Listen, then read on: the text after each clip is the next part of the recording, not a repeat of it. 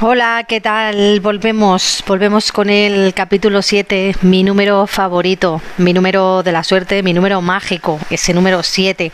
Hoy vamos a hablar de la importancia de los hábitos, de la importancia de programar esas acciones con conciencia y voluntad para que se integren en tu día a día y para que cambies una forma de actuar, una forma de pensar o algo que quieres cambiar, por supuesto. Como hábito se comprende eh, determinada acción ¿vale? digamos que tienen como una especie de, rutina, ¿vale? De, bucle. Entonces, eh, un hábito, pues bueno, para hacer un hábito, para generar ese hábito y integrarlo, se necesitan, según los expertos, pues unos 21 días más o menos, en algunas personas 28, depende de la capacidad cognitiva que tenga esta persona y de la capacidad consciente. Eh, se debe tener la necesidad y el interés por incorporar o eliminarlo, que también, por ejemplo, eh, mucha gente quiere dejar el hábito de fumar, ¿vale? Entonces se puede incorporar y se puede eliminar ese hábito a tu vida debe ser una decisión propia y debe ser una decisión personal y coherente con esa misión que tú quieres tener. Vale, un hábito pues eh, no se incorpora de un día para otro, como he dicho, tardan más o menos 21 días, es muy dura la primera semana, pero yo siempre digo que si consigues la primera semana, lo demás ya viene rodado. Es, eh, se trata de ser perseverante, pero claro, realista y hacerlo poco a poco y tampoco machacarte si un día no lo cumples. Bueno, tienes que integrarlo, pero si un día no lo cumples, pues tampoco te mates, ¿sabes? Hay que hacerlo poco a poco y hay que acostumbrarse. Eh, normalmente la recompensa que te das cuando lo consigues la primera semana, por lo menos en mi caso, pues yo me propuse ir al gimnasio eh, tres días a la semana mínimo y he cumplido con el objetivo a rajatabla. Llevo ya varios meses así y ya lo he integrado como un hábito. O sea, mi cuerpo, mi mente ya lo hace automáticamente. Ya, ¿qué día soy? Tal, venga, he ido dos veces, me queda esta, venga, tres. Incluso voy cuatro veces a la semana. Entonces, bueno, esa recompensa interior de lo he conseguido también sirve para subir el autoestima, la integración de ese hábito. Vale, por eso incorporar este hábito, como cuesta mucho esfuerzo, tiene que tener una recompensa. Pues oye, por ejemplo, voy tres días a la semana, cuatro, pues me como un helado y me pongo hasta arriba del helado, porque me encanta el helado de chocolate. por ejemplo, ¿vale? Que dices, joder, ¿y para qué vas al gimnasio? Bueno, pues mira, el día que me como el helado me hago una tabla de mil calorías y ya está, así compenso, ¿vale? Entonces, a través de esas premisas, eh, pues bueno, se consigue tener ese hábito. El hábito es una acción, es una acción repetitiva y al final ese hábito acaba determinando la conducta de la persona. Porque eso de no, no es que yo soy así, no, no es que yo no voy a cambiar porque yo siempre he sido así, no, perdona, tú puedes cambiar, todos podemos cambiar a través de los hábitos. Hay un libro muy bueno que se llama Los siete hábitos de la gente altamente efectiva. Eh, para mi gusto es un poquito pesado, ¿vale? Porque la lectura es de no sé qué año, de hace muchos años ya. Se me hace un poco pesado el lenguaje, ¿vale? Pero el mensaje es muy bueno y aunque a veces el libro se me haya hecho un poco pesado y un poquito denso, el mensaje... Mm, interno es muy bueno. Entonces, este hombre que lo escribe, que le consideran como un gurú, mm, el libro está muy bien, pero para mi gusto tampoco es para tanto. Está bien sobre todo para hacer, digamos, una tabla, para hacer una técnica, para tener esa técnica de integración de unos hábitos para que seas efectivo e interdependiente. No independiente ni dependiente, sino lo del medio, interdependiente. Si quieres saber lo que es, pues te recomiendo que te leas el libro. No te esperes que te lo vas a leer enseguida, porque a mí al principio me lo leí rápido, pero luego se me hizo un poco pesado. Eh, de la mitad para el final, o sea, la mitad final se me hizo un poco pesada. Pero lo recomiendo igualmente, ¿vale? Entonces, bueno, este libro es muy bueno, sobre todo para adquirir la técnica. Tiene unas tablas, tiene unas, eh, unas hojas así con, con unas determinadas, unos determinados consejos para que pues tú te programes y para que hagas unas conductas mentales y puedas integrar esas eh, acciones, esos movimientos y esas actividades que te recomienda este, este escritor, ¿vale? Eh, hay que programar tu mente, hay que programarse para conseguir este hábito, ¿vale? Si tú no te programas ni haces una agenda con eh, ese hábito, por ejemplo, en mi caso ir al gimnasio, en tu caso, pues no sé, será a lo mejor ir a caminar o yo que sé, sacar al perro o mm, ir con tu hijo a hacer lo que sea eso también es un hábito, ¿vale? Por ejemplo, no juegas con tu hijo lo suficiente, pues oye, te pones el hábito de cada día o cada dos días a las 7 dos horas de juegos con tu hijo para que pases tiempo con él, por ejemplo, pues eso que esté escrito en tu agenda o que te salte una alerta en el Google Alerts o en el móvil o en el calendario donde sea para que lo vayas eh, integrando. ¿Vale? Entonces, eh, el hábito tiene unos ciclos. Tiene un ciclo que, bueno, en teoría está conformado por cuatro etapas, ¿vale?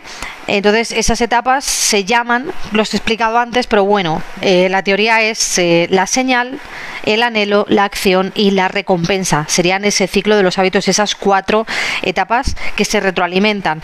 Entonces, cuando el ciclo se cumple la suficiente cantidad de veces que se, se forma ese hábito, puede ser bueno, puede ser malo, ¿eh? ojo, cuidado, que también se pueden tener hábitos malos, que todo en esta vida puede ser.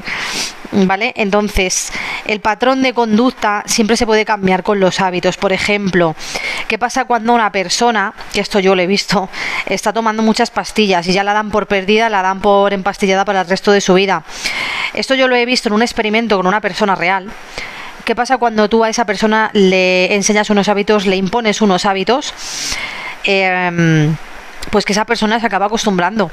Y si tú la acostumbras a que no se tome esas pastillas, siempre bajo prescripción médica, claro, em, pues esa persona al final acaba dejando las pastillas. Y yo lo he visto que esa persona dejó las pastillas, cogió el hábito de leer, cogió el hábito de hacer deporte, cogió el hábito de comer saludable y, vamos, mm, que yo sepa a día de hoy está curada por completo, cuando los psiquiatras la daban por desahuciada. Entonces, bueno, estudios de este tipo mm, te hacen volver a creer que pues que todo es posible en esta vida gracias a los hábitos. Los hábitos son muy poderosos, más de lo que te imaginas, más de lo que te imaginas. ¿Qué pasa con las personas que tienen hábitos saludables, que tienen una rutina, que son las personas más exitosas del mundo? Todos estos gurús, todos estos CEOs que ves en las noticias, inversores, eh, ejecutivos importantes, pues tipo Jeff Bezos de Amazon, Mark Zuckerberg de Facebook, el CEO de Tesla, Elon Musk, que aunque estén algunos un poco talados y un poco pirados, tienen esos hábitos y tienen esas, eh, esos patrones de conducta que les han convertido en los hombres y mujeres exitosas que son hoy en día. Por ejemplo, mm, Michelle Obama. Michelle Obama estaba gordita. Ella cogió el hábito de entrenar, bueno, y la tía se puso cuadrada, aparte de que es una mujer que me parece admirable. Eh, bueno, no veas cómo le cambió el cuerpo, se metió en una dieta saludable, cambió todos sus hábitos y bueno, tú ves el cambio de Michelle Obama y flipas. O sea, para mí, vamos, una de las mujeres más admirables del mundo. Al igual que, por ejemplo, eh, el Zapataki. El Zapataki me parece una mujer con unos hábitos saludables muy buenos. Ella además en sus redes sociales siempre te habla de tips, de Instagram, eh, saludables para hacer comidas, para hacer dietas, etcétera. Ha escrito libros. Entonces, bueno, son personas que al final eh, se, mm, no, no, te diría que se dieran el lujo, porque al final un hábito es una disciplina y tienes que tener un compromiso muy grande contigo mismo. O sea, eso de, ah, no, paso, ya lo haré mañana, no. O sea, si tú no te comprometes contigo mismo, dime quién lo hará, nadie. Eso, eh, eh, eso es también un poco la forma de pensar de, no es que esta persona no me llama, porque siempre tengo que estar detrás de ella, porque fíjate que amiga más mala, porque va lo suyo, porque tal, y al final la que se tiene que revisar o el que se tiene que revisar esos compromisos con consigo mismo eres tú. Al final, cuando tú te comprometes contigo mismo, los demás también se comprometen contigo. Esto lo he comprobado, vamos, mm, de verdad, en tres meses a mí me ha cambiado la vida a 360 grados y he comprobado cosas que jamás creí que comprobaría y, bueno, eh, al final estoy atrayendo todo lo que deseo y al final estoy atrayendo todo lo que deseo por tener una disciplina y unos hábitos. Por ejemplo, hábitos de limpieza, hábitos de comida, hábitos de ejercicio, que sí, que es verdad que a lo mejor cuando salgo un día me tomo una copa y me fumo dos o tres cigarros, pues sí, pero no es algo que haga habitualmente o que haga diario. De hecho, el fumar a mí me pone la cara súper seca y no me gusta por eso, porque me, deshidrata muchísimo. Entonces sé que es un hábito malo, pero de vez en cuando, pues oye, me apetece darme un capricho. Y eso es lo que hemos dicho que es una recompensa, ¿vale? Aunque sea un hábito malo el fumar, pues mientras no lo tomes como algo diario y te fumes un paquete al día, pues no es un hábito malo, es una recompensa. Es que hay que saber diferenciar esto, ¿vale? Entonces, bueno. El hábito es muy necesario sobre todo para cambiar los patrones de conducta de los niños. Cuando los niños están de los 0 a los 8 años es muy importante sobre todo esos niños que queremos que lean libros, el inculcarles ese hábito de leer. Y a ver, voy a decir una cosa que no debería decir, pero hablando con madres, con amigas y tal, hacen la trampa de coger el libro, ponerse en el sofá, hacer que leen y el niño automáticamente coge el libro que se tiene que leer y se lo lee de verdad. La madre está haciendo el paripé. pero bueno, el niño se cree que está leyendo de verdad. Entonces, al final estás inculcando un hábito, aunque sea con trampa, ¿vale? Pero bueno, aquí la trampa es, es válida, es como una mentira piadosa que va a ser mejor para la, para la educación del niño. Eh, todo vale, la guerra y en el amor. Entonces, si amas a tu hijo, todo vale. Entonces, bueno, es importante, como decía, hacerte una rutina. Es importante que creas que si tú tienes hábitos saludables y hábitos positivos, ¿vale? Vas a mejorar en tu vida mm, un 2000% porque veo gente o conversaciones que he tenido a lo largo de estos años o libros que me he leído, artículos, compañeros del trabajo, amigas, amigos, conocidos, etcétera, incluso familiares, que se quejan yo esto de el quejarse, joder, qué gordo estoy. Madre mía, tengo flácido el tríceps. Pido un taxi y me sale volando. Eh, parece la plastilina de mi hijo pequeño. Pues oye, apúntate a un gimnasio, hazte una tabla de ejercicios, tonifica el tríceps y así cuando pidas un taxi se te va a quedar el brazo más tieso que un poste de la luz. ¿Sabes lo que te digo? Entonces, eso es de quejarse, pero no hacer nada para remediarlo, mmm, yo creo que es del siglo pasado y es de personas totalmente perezosas. Entonces, uno de los hábitos malos es la pereza. La pereza te quita la gana de vivir, la pereza hace que no evoluciones. Hay gente que se ha acostumbrado a sus trabajos por pereza, no le gusta su trabajo por pereza, no quiere adquirir nuevos hábitos de echar ofertas de empleo, hacer esas entrevistas, eso también es un hábito. Yo he estado un mes y medio haciendo entrevistas de trabajo hasta que he encontrado un buen proyecto. También al final te habitúas a eso, un hábito, algo habitual. Claro, hay que entrenar a la mente y hay que entrenar al cuerpo. La primera semana es la más chunga, de verdad, te lo digo para cualquier cosa, ¿eh? para dejar de fumar, para dejar de, de, eh, de comer pan, por ejemplo, de comer grasa, para apuntarte al gimnasio. Eh, la primera semana que yo entrené a boxeo, mm, creía que me moría. O sea, no te puedes imaginar qué paliza, que eso, de verdad, eh, tienes que tener vocación para entrenar a boxeo porque es muy duro. Y quien dice boxeo dice muay thai, dice los deportes de contacto, o sea, tienen unos entrenos muy bestias. Ahora, se te queda un cuerpazo que flipas. Que si quieres que se te ponga un cuerpazo en muy poco tiempo, boxeo, artes marciales, pero vamos, yo te lo recomiendo. Se te pone la tabla de la barra en el abdomen, vamos, e, e, en un mes, ya, o incluso en menos, depende de lo fibrado que estés, lo que entrenes y lo que comas. ¿Vale? Entonces, para mí el hábito de hacer deporte es uno de los más importantes. ¿Por qué? Porque despeja la mente, porque se oxigena todo el cuerpo y porque evita enfermedades y refuerza el sistema inmune. Para mí es el hábito más saludable. Eh, yo trabajo, estoy trabajando y cuando termino me cojo mi mochila y me voy al gimnasio a entrenar después de comer o, como entre medias o ya veré, pero eh, hay que tener ganas y hay que tener eh, esas, digamos, esa disciplina para querer conseguir esos objetivos. Entonces, si quieres perder peso o quieres tonificar tu cuerpo eh, y pasas todo el invierno de ti mismo, porque estás pasando de ti mismo, lo quieres hacer, pero no lo haces, juego, me da pereza, me voy a quedar en el sofá. A ver, un día te puede dar pereza, te puede dar morriña, porque hace mucho frío o porque hace 40 grados en la calle, vale, lo entiendo perfectamente, pero todos los días, ojo, qué pereza. Ese es el ejemplo que le das a tus hijos y a la gente que tienes alrededor. Piénsalo un poquito, ¿sabes? Si tú no te comprometes contigo mismo, nadie lo hará. Pero nadie, te estoy diciendo, o sea, lo van a hacer por, por cumplir o, sin ganas. Entonces, la primera persona que tiene que dar ejemplo eres tú contigo mismo, no con nadie más. Te tienes que superar a ti mismo, te tienes que impresionar a ti mismo. Y para eso necesitas instaurar hábitos en tu vida diaria. Se empieza por mm, colocar las infusiones eh, en un armario por orden de colores, tener el hábito de colocarlas, por ejemplo, por poner un ejemplo, que mira, que yo lo estoy empezando a hacer porque tengo las infusiones manga por hombro ahí todas tiradas en el armario. He dicho, no, Silvia, hay que colocarlas y si cada día las coges o cada día las usas, las dejas colocadas. Me está costando, ya llevo tres o cuatro días pero bueno, ya las tengo colocadas, que algo es algo. Entonces, si quieres tener éxito en tu vida, lo primero que determina el éxito son los hábitos. Los hábitos van a determinar la persona que eres, van a determinar tu patrón de conducta, ¿vale? Y las tareas que hagas también, porque al final esos hábitos son pequeñas tareas, que quieras que no, poco a poco las vas integrando en tu día a día. Y no es fácil, el ego se te va a oponer, el ego se va a resistir, no, no, hombre, no, ¿por qué vas a hacer esto? Si tú estabas muy a gusto como estabas, si tú, ¿por qué vas a esforzarte, hombre? No, no, ¿para qué? ¿Para qué, hombre? ¿Para qué? Luego todos queremos ser ricos, todos queremos ser millonarios, pero por ejemplo, no coges un libro, no te esfuerzas, no aprendes algo nuevo, no aprendes un idioma, así, ¿cómo te vas a hacer rico y millonario?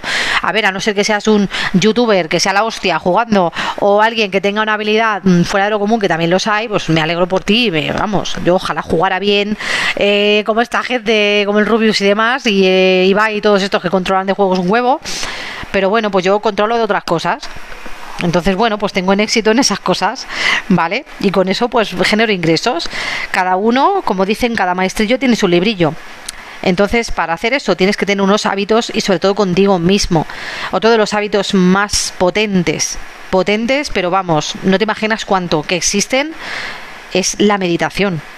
La meditación, la conexión con tu yo interior, la conexión contigo mismo. Yo cuando escucho a personas decir, uy, es que yo me pongo de los nervios cuando voy a meditar, no puedo, no puedo, no puedo conectar. Porque no se quieren escuchar a sí mismos, no soportan escuchar lo que les dice su mente. Esas personas que no soportan meditar porque me pongo nerviosa, uy, madre mía, es que no puedo, es que no puedo concentrarme. No soportas lo que te dices, pues te tienes que escuchar a ver qué es lo que te dices, que no soportas. Y escucharlo, aguantar el chaparrón y decir, bueno, me he dicho esto, a ver cómo puedo cambiarlo, a ver cómo puedo arreglarlo o a ver por qué me he dicho esto. ¿Vale? Entonces, en el momento que aceptes eso, vas a poder meditar y vas a poder relajarte. Hay gente que tiene tanto miedo de lo que le dice su mente y de quedarse en silencio, que no para de hablar. A lo mejor quedas con alguien y es bla, bla, bla, y no para de hablar. O sea, no hay ni un solo silencio. Entonces, para mí el silencio también es un disfrute. Entonces, esas personas que no paran de hablar, que tienen horror vacui, tienen que coger el hábito de tener esa Mm, desconexión, esa meditación, esa desaceleración, ¿cómo se dice? Desaceleración, sí, deceleración. Joli, me acabo de inventar una palabra, deceleración se dice, no eso. De tener que frenar, frenar su mente, frenar sus pensamientos y a lo mejor sacar pensamientos. Yo siempre hago la comparación del pensadero de Dumbledore. Los que habéis visto Harry Potter sabéis a lo que me refiero y me encanta, creo que lo he dicho más veces, de que se sacan los pensamientos con la varita mágica como si fueran hebras de hilo luminoso y lo echa como una especie de cáliz lleno de agua y ese es el pensadero y ahí se quedan los pensamientos almacenados. Los saca de la cabeza y los echa ahí. Bueno, pues hace un acto igual, eh, hace una operación parecida, ¿vale? Intenta que saques ese pensamiento para afuera y lo metes en un cajón y lo cierras. Eso de verdad parece una tontería, a mí me funciona y queda muy bien porque al final eh, los dolores pues me ha dejado mi pareja o he dejado a mi pareja o fíjate que mi amiga me ha dado de lado ya no me habla o pasa de mí o mi madre mm, no me hace ni caso o mi padre me siento abandonado por él me siento abandonado por mis padres cosas de estas que te hacen pupita en la patata y en el corazón. Pues bueno al final mmm, tienes que hacerte fuerte, tienes que sacar esas emociones para afuera, porque si las dejas dentro, ahí es cuando empiezan los problemas físicos. Y ahora que yo estoy especializándome en terapias energéticas, pues se ve mucho. Ayer mismo me hice una sesión de desbloqueo de chakras, me dolía la cabeza, que dije, jolines, cómo tengo la cabeza como un bombo. O sea, tenía un dolor de cabeza que me moría. Yo digo, ah, tengo algo en el chakra 7, tengo algo en el chakra 7 seguro, pero seguro. Bueno, me hice una limpieza y en el momento que me, que me empecé a irradiar con el péndulo hebreo la etiqueta para limpiar el chakra 6, no era el 7, era el 6, que es el que está en el tercer ojo, en la frente, me dejó de doler la cabeza y dije, qué fuerte esto. O sea, somos energía al final. Lo que pensamos, lo manifestamos. Lo que creemos, lo manifestamos. O sea, que es que hay que tener mucho cuidado con lo que se piensa, con lo que se cree y con lo que se crea. Porque al final, y ya para terminar, voy a hacerlo con, con una frase que, bueno, me gusta mucho. Y es que dice así, cuida tus pensamientos porque se volverán palabras, cuida tus palabras porque se volverán actos, cuida tus actos porque se harán hábitos, cuida tus hábitos porque forjarán tu carácter, cuida tu carácter porque formará tu destino y tu destino será tu vida. Hasta el próximo podcast. Gracias por escucharme. Adiós.